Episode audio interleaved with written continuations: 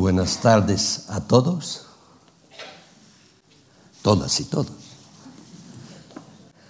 Hoy voy a tratar de Velázquez, un hombre de dos caras. Todos los especialistas de Velázquez están de acuerdo para admitir que no se sabe gran cosa de su vida, de su temperamento, de su persona. El mismo Jonathan Brown, sin duda uno de los mejores conocedores del gran artista español, en su Velázquez pintor y cortesano, lo afirmó de un modo tajante.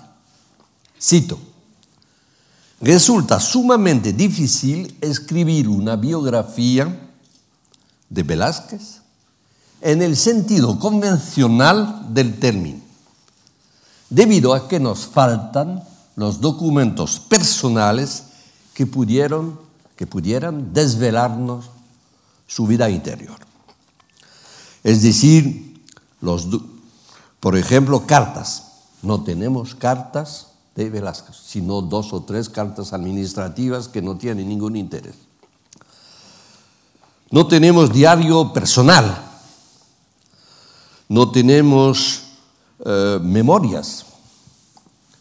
Ni siquiera, por ejemplo, una biografía del mismo, del mismo tiempo, de la misma época, escrita por un amigo o un pariente. Aunque sí, no faltan detalles en el arte de la pintura de su suegro Francisco Pacheco. Pero tampoco tenemos testamento porque no tuvo tiempo de dictarlo. No tenemos, por ejemplo, los documentos que pudieran existir si Velázquez hubiera sido miembro de una cofradía. Y pensándolo bien, lo que explica la elección del tema, que en buena parte, y tengo que agradecérselo, se debe a Lucia Franco. Pensándolo bien, estamos frente a dos caras del personaje. Primero, la del artista. Y en este caso tenemos sus obras, sus cuadros, con la posibilidad en la mayoría de los casos de determinar más o menos la fecha de la ejecución. Y eso es mucho. Aunque no tengamos contratos de los encargos de los cuadros, ya que gran parte de los cuadros estaban encargados por el mismo rey y no daban lugar a escrituras. Y segundo, la cara del hombre en su tiempo. Porque Velázquez fue hijo, hermano, marido, padre, cuñado, abuelo, pero también amigo y enemigo, funcionario del palacio, un hombre que mandaba y que obedecía, un hombre que comía y dormía, que amaba, que pensaba, que observaba la naturaleza, que leía, que compraba libros, eso lo veremos, que asistía a varias diversiones. Y esta cara es muy difícil de conocer por las razones expuestas hace un minuto. Sin embargo, no estamos tan desprovistos como lo dije antes. En efecto, con motivo de dos centenarios, el tercer centenario de la muerte de Velázquez en 1960 y el cuarto centenario de su nacimiento en 1999. En estas dos ocasiones se organizaron no sé cuántos congresos, coloquios, simposios dedicados al famoso pintor. En España, evidentemente, pero también mucho, por ejemplo, en el mundo anglosajón, en el Reino Unido de Gran Bretaña y en eh, los Estados Unidos de América, que tiene la suerte de poseer importantes cuadros de Velázquez. Se organizó también uno por los franceses, pero aquí en Madrid, en la casa de Velázquez, como es lógico. En efecto, el mundo anglosajón tiene una gran cantidad de, cuadros, en fin, relativamente, gran cantidad de cuadros de Velázquez, los bodegones más famosos de la época sevillana, o algunos otros cuadros de, mucha, de mucho valor, así el Felipe IV de Fraga, que veremos más allá, que es probablemente el mejor,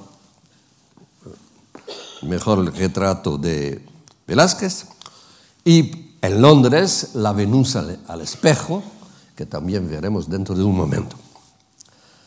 Sin olvidar como otras oportunidades para hablar de Velázquez y publicar sobre él, la gran exposición que, que tuvo lugar en Madrid en 1992. Estos acontecimientos permitieron la publicación de muchos documentos relativos a Velázquez. Estos documentos se agruparon en dos grandes corpus, uno que se llamó Variedad Velazqueña, eso en el primer centenario, y después el Corpus Velazqueño en el segundo centenario. Cada uno de estos documentos tiene poca trascendencia, pero reuniéndolos, examinando en serie, si se puede decir, se pudieran conseguir resultados interesantes. Por ejemplo, la reconstitución de la familia de Velázquez, el conocimiento de sus bienes al momento de su muerte, gracias, gracias al inventario post-mortem, el contenido de su biblioteca, el conocimiento de sus relaciones con personajes también de bastante fama, Alonso Cano, Francisco Sorbarán, Bartolomé, Bartolomé Esteban Murillo, es decir, otros pintores de mucha categoría. También gracias a estos documentos se conoció el desarrollo de su carrera palaciega, las etapas de sus viajes a Italia, aunque con fallos e ignorancias. Incluso el gran libro sobre sus viajes a Italia, que ha sido hecho por un estudioso español, que es muy interesante, y sin embargo él reconoce que hay momentos de la estancia de Velázquez en Italia que no llega a conocer. De modo que es cierto que nos quedamos insatisfechos por no llegar a conocer ciertos aspectos de su personalidad y de su vida, pero la cosecha deja mucho de ser nula. Vamos a empezar por el más fácil. El más fácil, la cara del artista genial, universalmente conocido. Pero primero hay que contestar a una pregunta o intentar contestar. ¿Por qué la producción de Velázquez resultó relativamente tan escasa? Menos de un centenar de obras ciertas, probadas. Es verdad que es mucho más que Vermeer, pero es muchísimo menos que el Tiziano o que Rubens. La explicación no es muy difícil. Primero, varios cuadros de Velázquez perecieron en el incendio del Alcázar en 1734. Entre otros, el cuadro, uno de los pocos cuadros históricos de Velázquez, la expulsión de los moriscos, que desapareció, fue destruida. También tres de las cuatro mitologías que Velázquez compuso para el Salón de los Espejos, solo quedó una. Y otras, otras. Pero otros cuadros se perdieron sin que se sepa exactamente la razón, la explicación. Por ejemplo, sabemos que durante su periodo sevillano especialmente, pero también tampoco, o también un poquito después, que Velázquez pintó apostolados, es decir, la serie, la serie de los doce apóstoles. Y solo se han encontrado fragmentos, es decir, un apóstol por, una zona, otro apóstol en otro sitio. Uno de los dos Velázquez que tenemos en Francia es, un apóstol, Santo Tomás, en fin, Santo Tomás tampoco es un apóstol, en eh, Orleans. Bien, de modo que es cierto que han desaparecido otros. Y la razón quizá más importante es la carrera de Velázquez como funcionario de palacio, con responsabilidades cada vez más exigentes, hasta el agotador viaje, hasta la frontera, hasta Francia, hasta la isla de los Faisanes, que estaba entre los dos países, para organizar la boda entre la infanta María Teresa y el futuro Luis XIV. Un viaje tan acotador porque Velázquez tuvo que organizar todo el desplazamiento de la corte y de su sequito. Hay que pensar que no, no existía ni paradores ni hoteles, que entonces había que eh, pedir a los grandes señores que estaban, tenían su residencia en el viaje, que abren su residencia para alojar a la, corte y a su séquito. Y esto necesitó mucho trabajo para la ida, pero también para la vuelta. Y no es todo, me parece a mí que no es completamente una coincidencia si Velázquez murió dos o tres semanas después de volver de la isla de los faisanes. Le quita, esta carrera para ciega le quitó mucho tiempo, muchas posibilidades de pintar a sus anchas, especialmente en el último decenio de, de la vida de Velázquez, el de los años 1650. Tuvo que dirigir la renovación del Alcázar, Tuve que dirigir los cambios del Escorial, cambios muy importantes, y no le dejaron el tiempo suficiente para crear más obras nuevas, con las excepciones, menudas excepciones, de las hilanderas y de las meninas, es decir, dos obras maestras. Sin olvidar el retrato, por ejemplo, de la, muy bonito retrato de la infanta Margarita entre otras obras.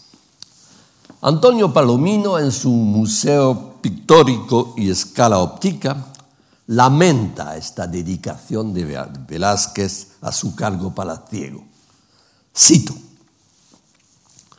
la plaza de aposenador mayor de palacio, sobre ser de, de tanto honor, es de tanto embarazo que ha menester un hombre entero nos lástima el haber perdido muchos testimonios de su habilidad peregrina, de la habilidad de Velázquez, evidentemente. Y hoy mismo Jonathan Brown también está disgustado. Cito otra vez. Puede parecer una lástima que Velázquez dedicara tanto tiempo, tantos esfuerzos y tanta reflexión a la organización de estos espectaculares despliegues de obras pictóricas. ¿Cuánto mejor hubiera sido, sigue Brown, que el pintor se hubiera quedado junto a su caballete, que era el lugar que le pertenecía?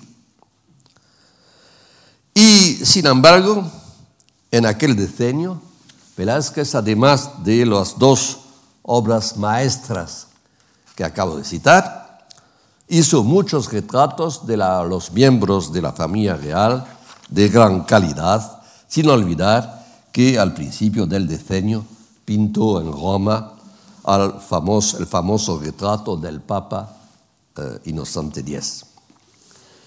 Así que la producción relativamente reducida del genial pintor no se puede atribuir a esta supuesta flema, es la palabra que usa varias veces Felipe IV, la flema de Velázquez, de que se, que lamentaba en varias cartas suyas, por ejemplo, en una carta citada por Joaquín Pérez Villanueva, en una carta de a la condesa de Paredes.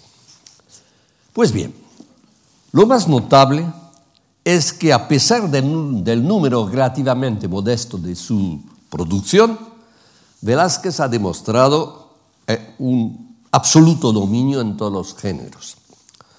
El retrato, evidentemente, pero todas clases de retratos y no solamente, por ejemplo, los de la familia real.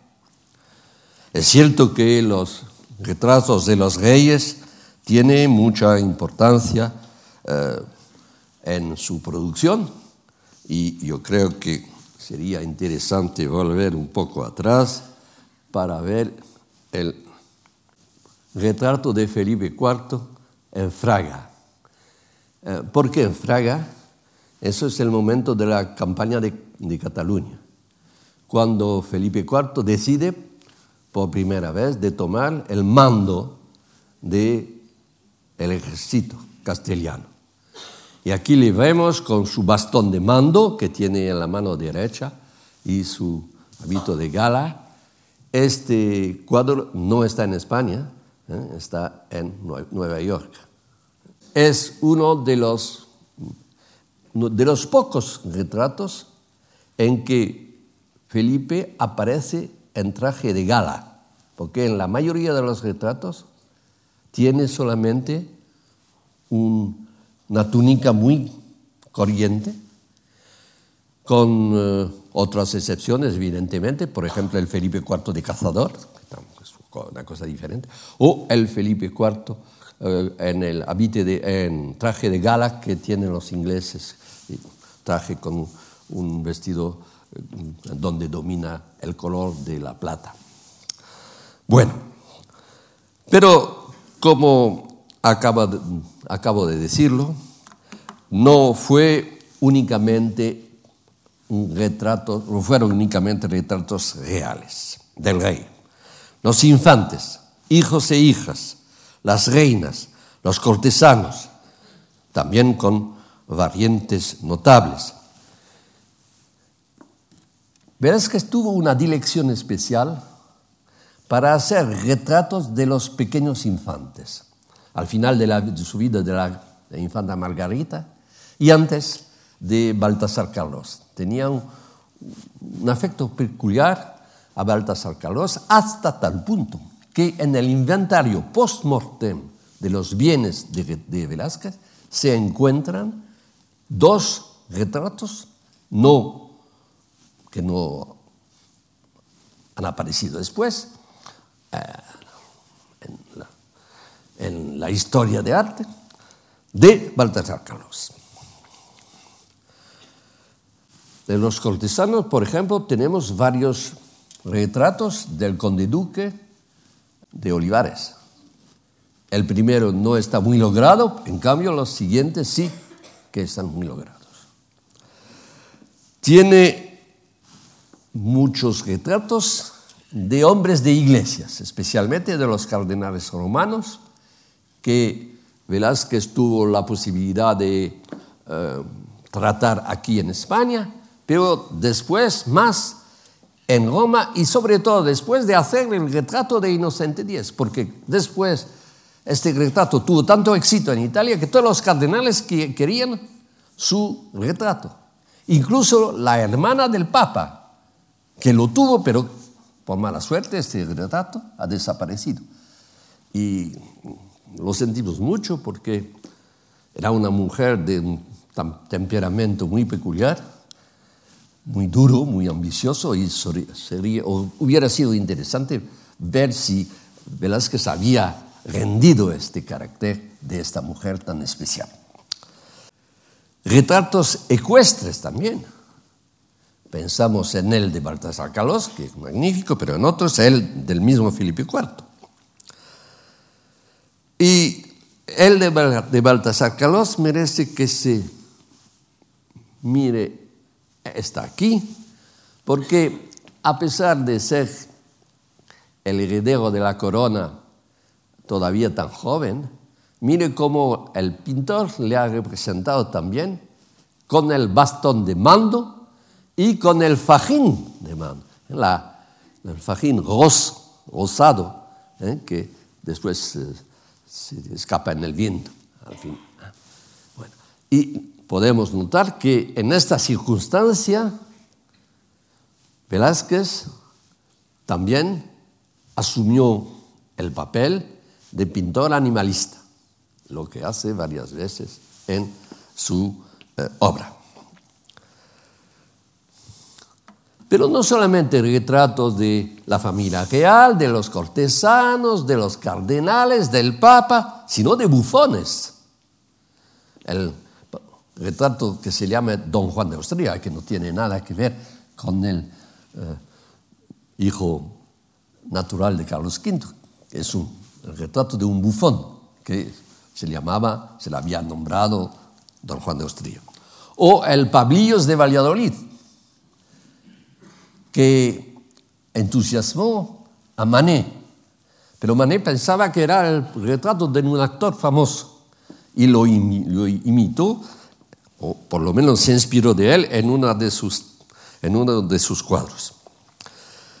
Eh, retratos de filósofos, Esopo, Democritis, así que una gran variedad de retratos. Por fin se podría hablar en plan de retratos. El retrato del esclavo Juan de Pareja, pintado en Roma, que produjo el sobrecogimiento de los italianos y que al parecer tuvo parte en la elección del pintor español en la Academia dei Virtuosi. Se sabe que en Roma Velázquez dio la libertad, dio una carta de libertad a Juan de Pareja, que después volvió a España, que se dedicó a su afición, que era la pintura, y creo, aunque yo no los, no no les he visto, que hay pinturas suyas en las reservas del Prado. No olvidemos, por favor, los retratos de mujeres, que tienen algunos tienen mucho encanto. Pienso en la dama del abanco, no identificada. También es uno de los, las, incógnitas de Velázquez que, por ejemplo, muchos de sus retratos de mujeres no son identificados. El, de la Sibila. La Sibila, que es un retrato de mujer, durante muchos tiempos, muchos años, en los catálogos del, del eh, Prado aparecía con una, aparecía una identificación con la mujer de Velázquez. Pero después se lo quitó. De modo que esto quiere decir que había suficientes dudas para quedar más reservado. Hay el de la costurera, un, un cuadro que plantea problema porque es un cuadro no acabado. Se ve muy bien y no se sabe por qué. Velázquez no lo acabó. La cara está perfectamente acabada, pero hay una mano que de modo evidentísimo no está acabada. Y entonces, ¿por qué Velázquez dejó este cuadro y no lo tocó más? En el inventario postmortem aparece el cuadro de la costurera. Es decir, que lo, guardó en sus bienes, pero por una razón que no se escapa, no lo acabó nunca. Y evidentemente, como colofón de, eh, como colofón de retratos de mujeres, la famosa Venuda, eh, Venus al espejo, que está en la National Gallery de Londres, es otro misterio. Se han planteado no sé cuántas preguntas. Fecha. Identificación de la mujer. Postura. ¿Por qué Velázquez la pintó de espaldas cuando, por ejemplo, los artistas italianos pintaban siempre a las mujeres desnudas de frente? Destinatario. ¿Para quién fue pintada? Fue pintado este cuadro. Supongo que saben ustedes que este magnífico cuadro, que todavía tiene muchos misterios, estuvo a punto de desaparecer. Cuando la sufragista inglesa Mary, Mary Richardson intentó destruirlo en la National Gallery en 1914, el cuadro estaba en la, en la galería desde 1906, y Mary Richardson estuvo, intentó destruirlo, acuchillándolo con furor, hasta que por suerte uno de los guardias del palacio logre eh, apoderarse de la mujer y el, cuadro fue salvado después y fue sometido a distintas eh, reparaciones. Los demás pintores del rey, bajo la influencia de Vicente de le acusaba de no saber pintar más que retratos. Pues podemos dar, citar el séptimo diálogo de la pintura de Vicente Calducho. Dice así, eh, de este abuso introducido de retratos ha sido la causa la vana ambición. Abatiendo el generoso arte, es decir, la pintura, a conceptos humildes como se ven hoy de tantos cuadros de bodegones con bajos y vilísimos pensamientos y otros de borrachos, otros de fulleros taures y cosas semejantes sin más ingenio ni más asunto que habérsele antojado al pintor retratar cuatro picarescos cuatro pícaros descompuestos y dos mujercillas desalinadas en mengua del mismo arte y poca reputación del artífice. Pues ya sabemos que eh, Velázquez supo hacer muchos más que retratos. Vamos con la mitología. Si el triunfo de Baco debe mucho debe mucho más a las caras tan expresivas de los cuatro borrachos que al dios la fragua de Vulcano es un éxito reconocido. Y si no queda más que una de las cuatro mitologías pintadas para el Salón de Espejo, es decir, Mercurio y Argos, ya que las tres demás desaparecieron en el desastre de 1734, las hilanderas son una auténtica obra maestra. Y vamos ahora a los cuadros históricos. Muy pocos, es verdad, en la pintura de Velázquez. Pero si la expulsión de los moriscos ha desaparecido, nos quedan las lanzas o la reedición de Breda. Tenemos mucha suerte, porque podemos hacer una comparación que resulta muy elocuente. Este cuadro fue pintado por Velázquez para el salón de batallas del retiro y para la inauguración del propio retiro. Y da la casualidad, da el caso que en este salón se querían mostrar cuadros referidos a las grandes victorias de la primera parte del reinado de Felipe IV, que le valió eh, el, apodo de Rey Planeta. Y entonces se pidió, se pidió a varios pintores hacer un cuadro que corresponde a una de aquellas victorias. Son todos cuadros de grandes dimensiones el Cuadro de las lanzas de Velázquez, 3 metros 81 por 3 metros 07.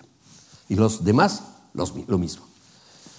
Y da la casualidad que se pidió a uno de los pintores del rey, mejor dicho, a, a un ayudante de uno de los pintores del rey, Giuseppe Leonardo, hacer un cuadro sobre un tema exactamente igual, no la rendición de Breda, pero la rendición de Julies, otra ciudad belga, y da la casualidad, otra casualidad, que el vencedor en Breda como en Juliet fue el mismo hombre, es decir, el marqués de Espinola.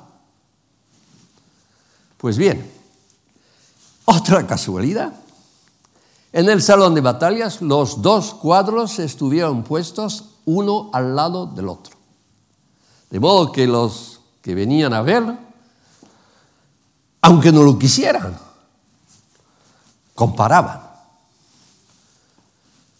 Y la comparación es extraordinariamente interesante porque, como acabo de decirlo, es el mismo tema.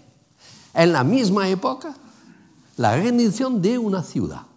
Y entonces, el momento en que el vencido remite las llaves de la ciudad al vencedor.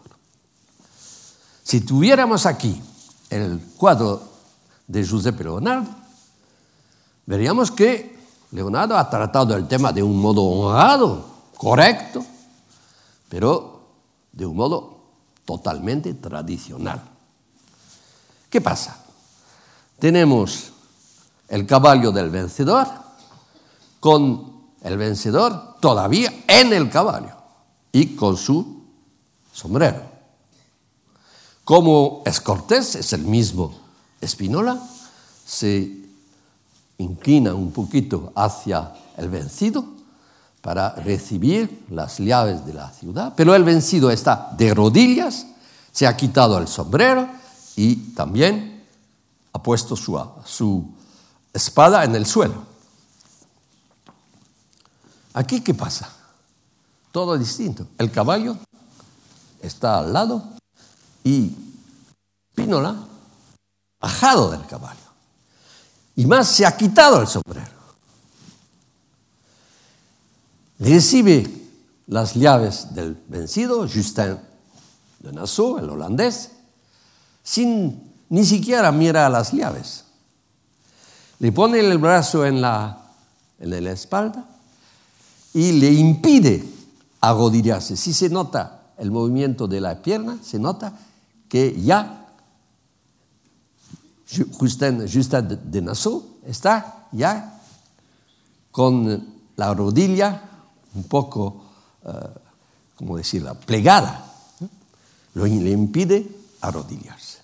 De modo que es otra manera de tratar al vencido, es la cortesía.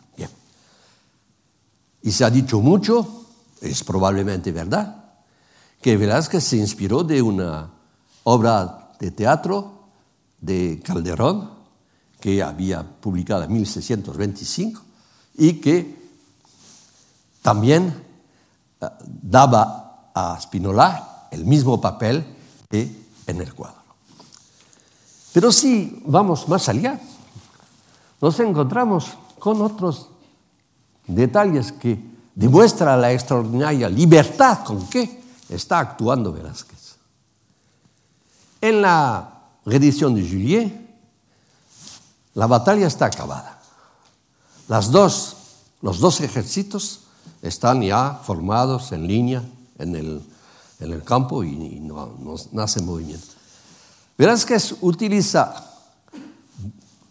un, un recurso que es muy moderno, es que mezcla los tiempos, como en las novelas actuales, mezcla los tiempos. Vemos todavía los humos de la batalla, como si la batalla no estaba terminada, mientras que está totalmente terminada.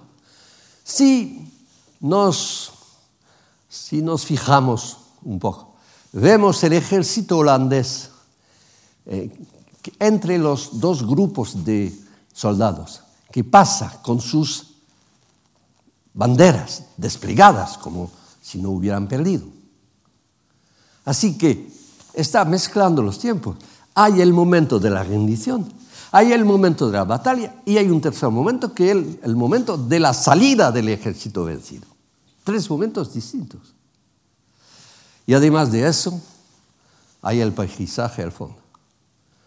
Paisaje al fondo que ya, como se ha notado, es una técnica preimpresionista, porque los humos, las nubes, las laderas se mezclan más o menos.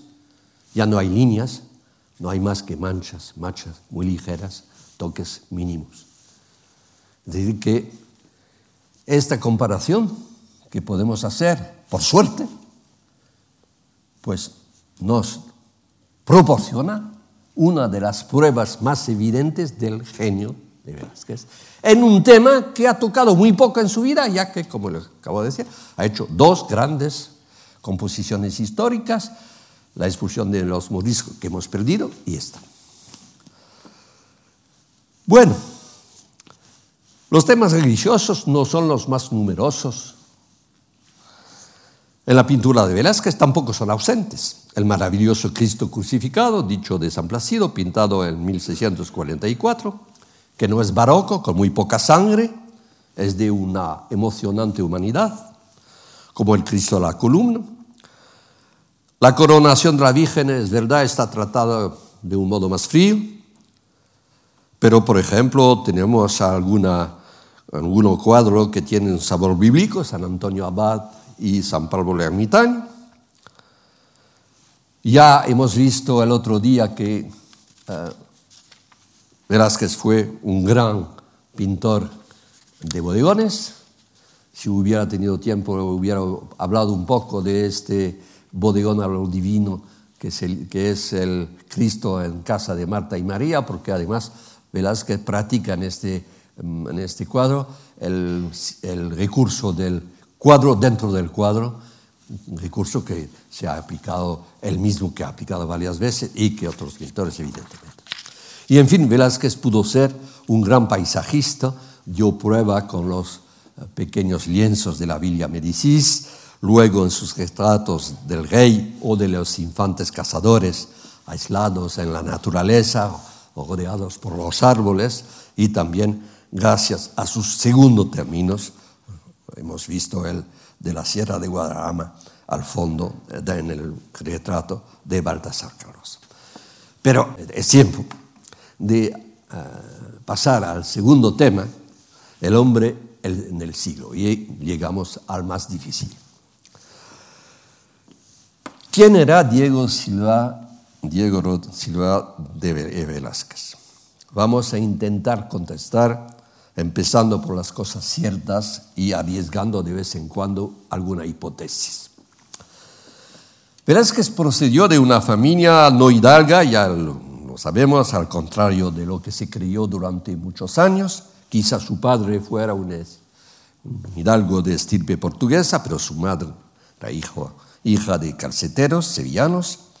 Sus padres se casaron en la parroquia de San Pedro en diciembre de 597 y Diego nació 17 meses después y fue el primogénito de la familia. Le siguieron cuatro hermanos y, seis, y dos hermanos nacidas entre 1601 y 1620, una familia numerosa.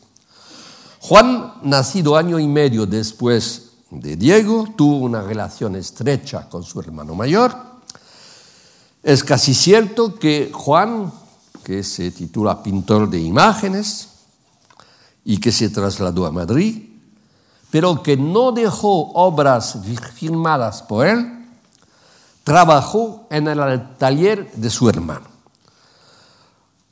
Quizá en Sevilla y seguro en Madrid, pero murió joven a los 30 años. Silvestre, otro hermano, se trasladó a Madrid de chaval, viviendo en la casa de su hermano, y parece que empezó a trabajar con él también. pero murió a los 17 años, en 1624, y fue Diego que tomó a su cargo el funeral del joven. De los demás hermanos no sabemos nada, sino de la última hermana, Francisca, que casó con un tal Gabriel de Santa María, que por lo visto tuvo buenas relaciones con su cuñado. Diego se casó muy joven con Juana de, del Páramo y Miranda, o de Miranda y el Páramo, la hija de Pacheco. Eran unos críos. Diego ni tenía siquiera 19 años y Juana no había cumplido los 16.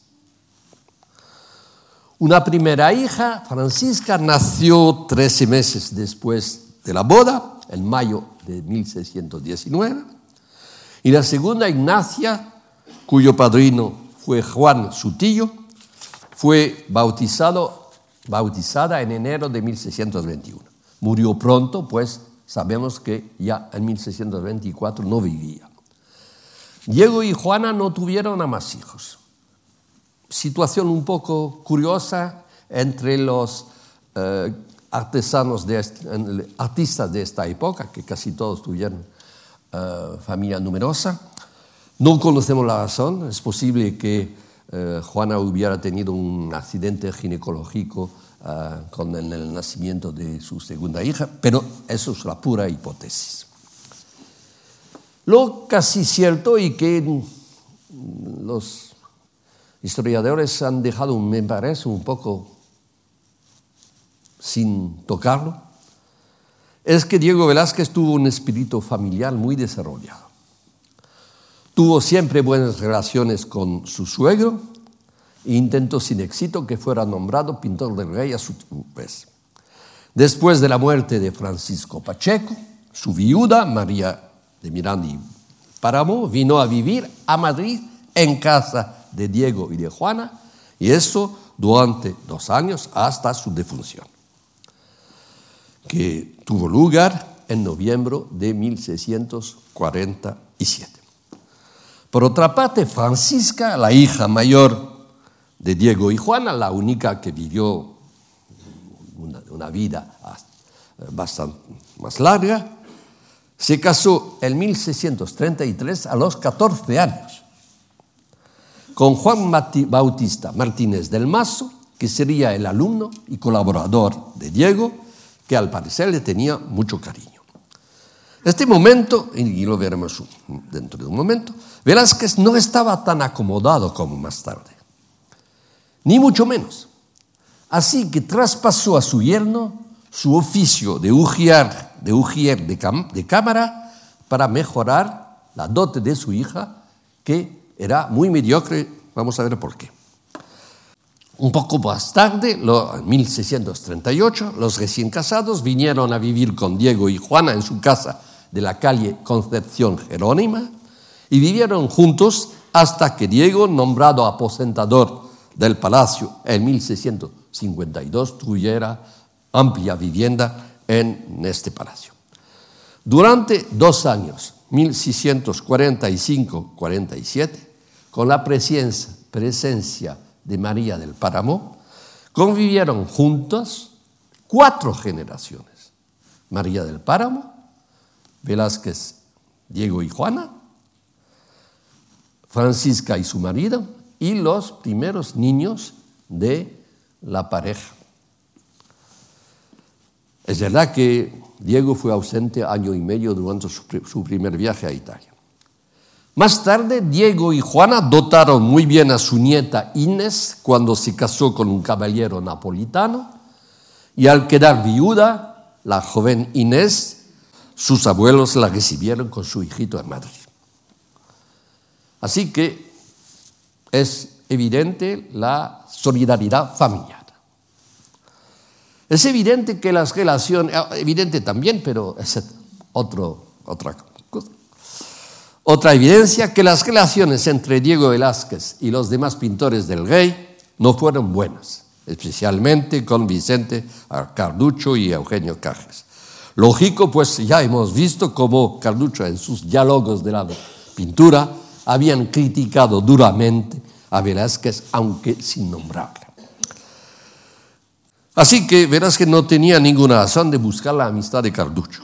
En cambio, tenía en su gremio una considerable red de amistades. María Luisa Caturla, la gran especialista de Zurbarán, está convencida que su pintor, es decir, Zurbarán, a la sazón desconocido en la corte, debió a la intervención de Velázquez su participación al Salón de las Batallas del Buen Retiro, con los encargos de toda la serie de los trabajos de Hercules,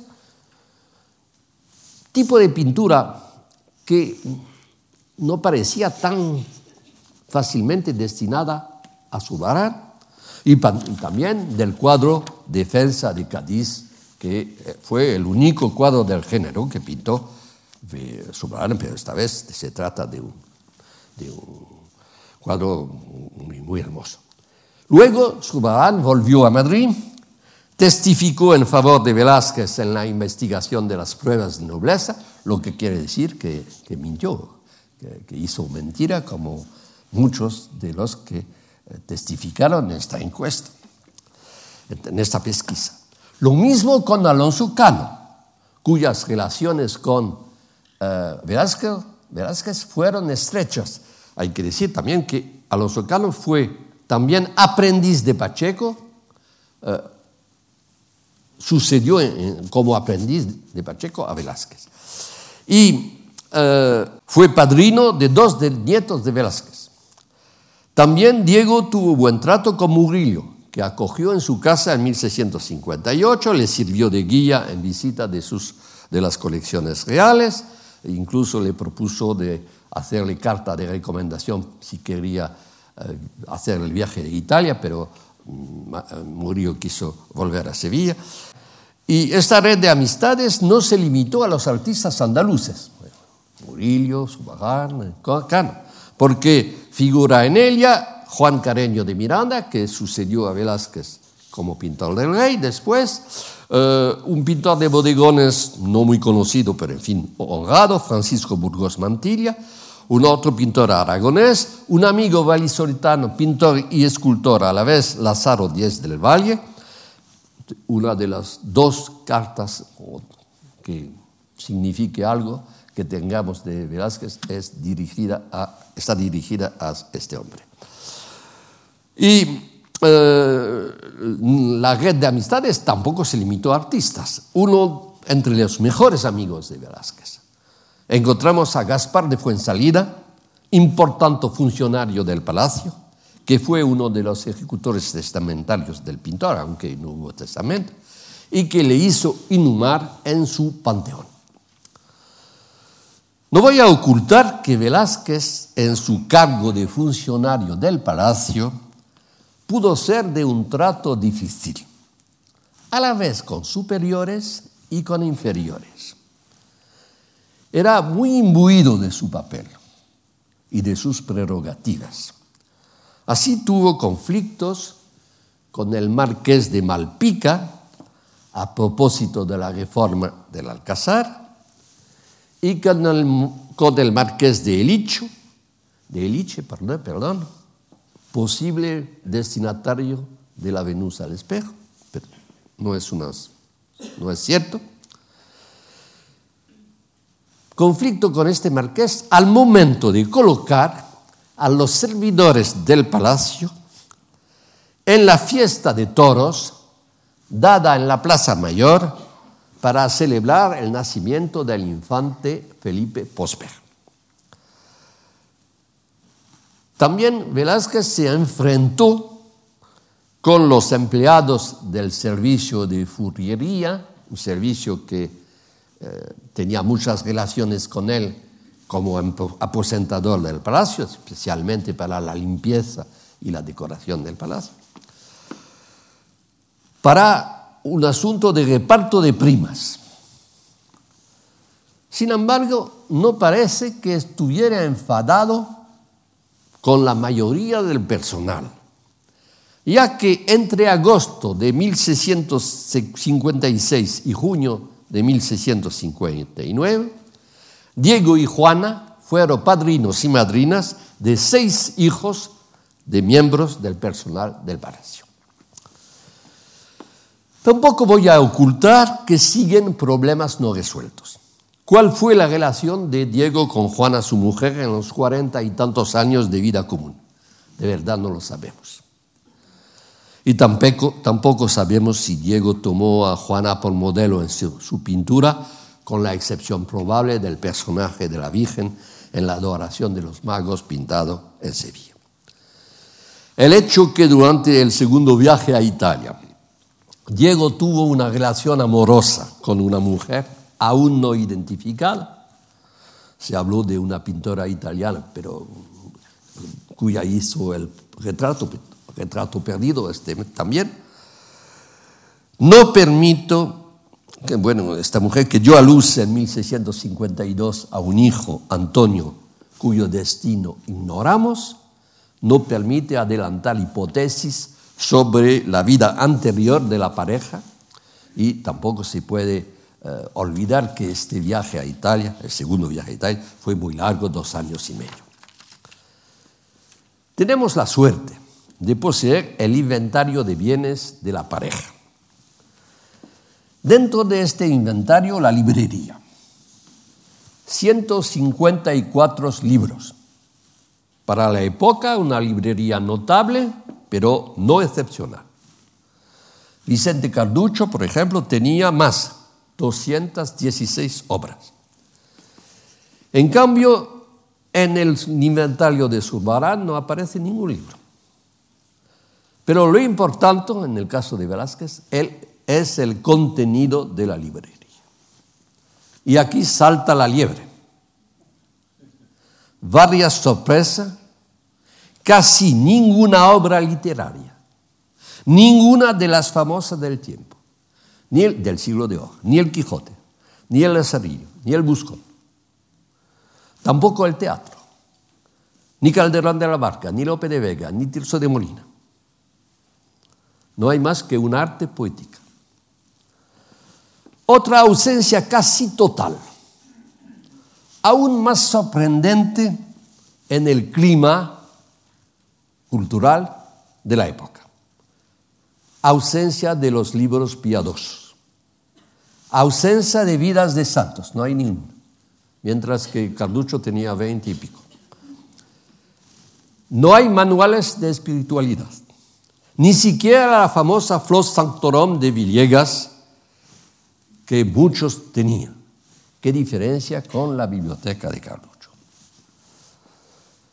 Solo encontramos el tratado de Lucas de Soria de la Pasión de Nuestro Señor y otro libro dedicado a las figuras de la Biblia, pero estos libros parecen casi imprescindibles para un artista de, la época. Evidentemente, no es motivo suficiente para pretender, como lo hizo Ortega y Gasset, que Velázquez fue un ateo, un impío confirmado. Pero, sin embargo, lo que podemos ver es que no parece tener, eh, como decirlo, eh, tendencia a la mística. Vamos a volver sobre el tema. Pues la librería nos aprende mucho sobre la personalidad de Velázquez. Hay tantos libros en italiano, o quizá más, como en español. Se nota que Velázquez aprovechó sus viajes a Italia para entender y hablar la lengua de Dante Alighieri. Y no falta esta vez las obras literarias. Las de Petrarca, el Orlando Furioso, el Cortigiano de Castiglione. Pero lo más interesante es que esta biblioteca nos revela un verdadero espíritu científico. Velázquez tuvo mucho interés por el movimiento de, las de los planetas, teatro del mundo, esfera del universo, por la geografía, obra de Ortelius, por la, náutica, la anatomía.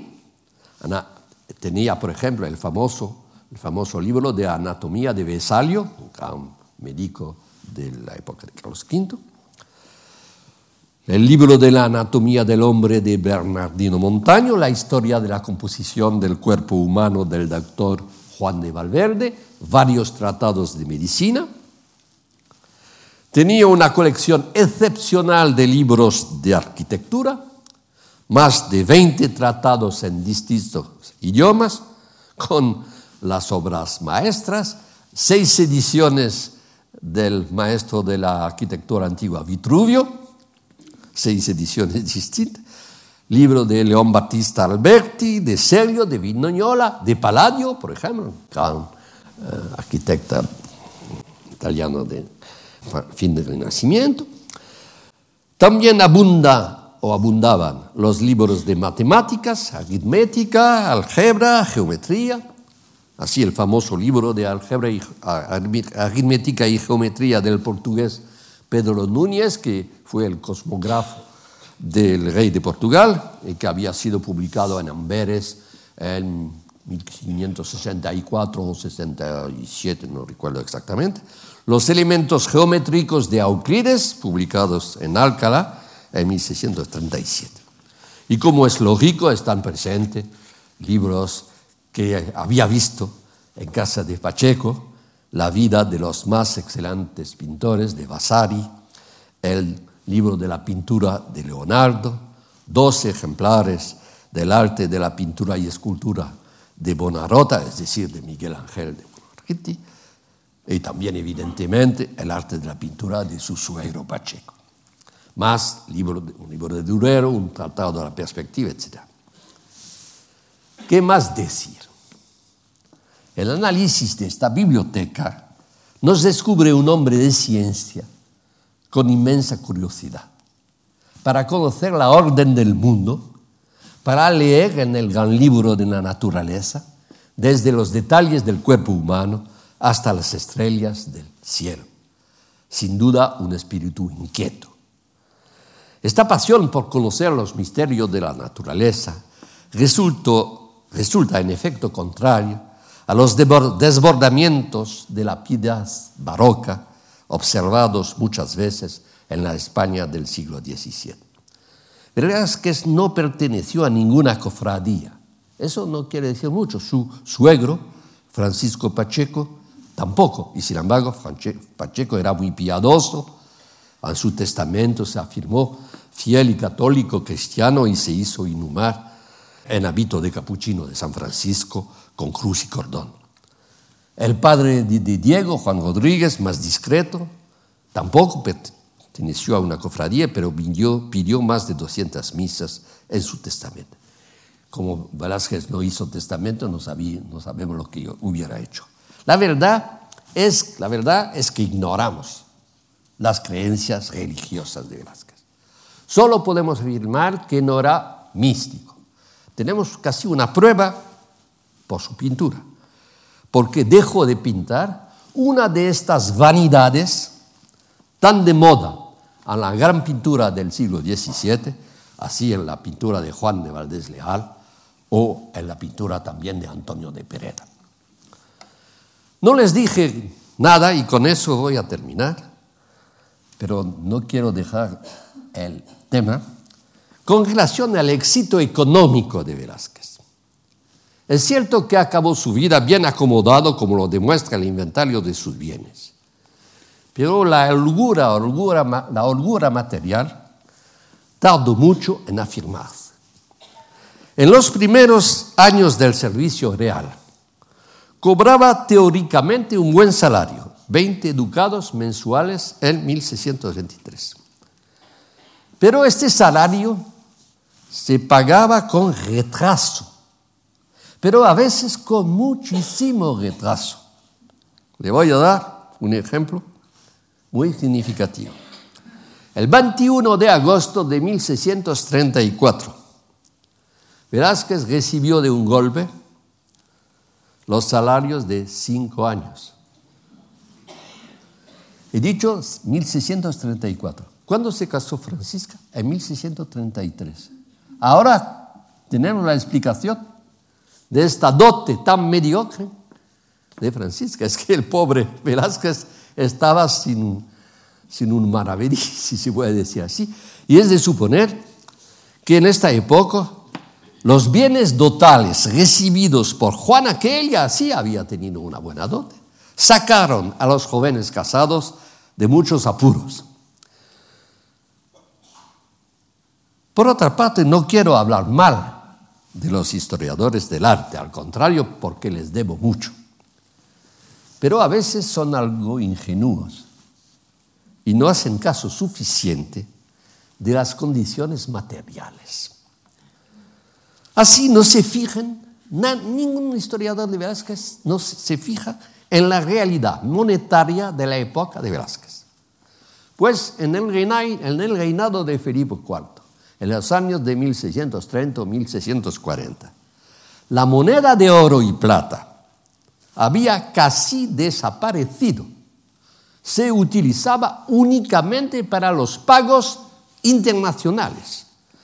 Y casi todos los pagos corrientes, corrientes se hacían en moneda de velión.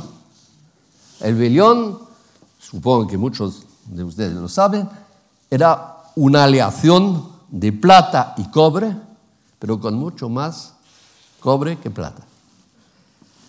Además, de vez en cuando se hacían, la administración, el soberano mismo, eh, hacía manejos monetarios. Es decir, que, por ejemplo, se disminuía la proporción de plata o se guardaba la misma proporción, pero se aumentaba el valor teórico de la moneda. El valor.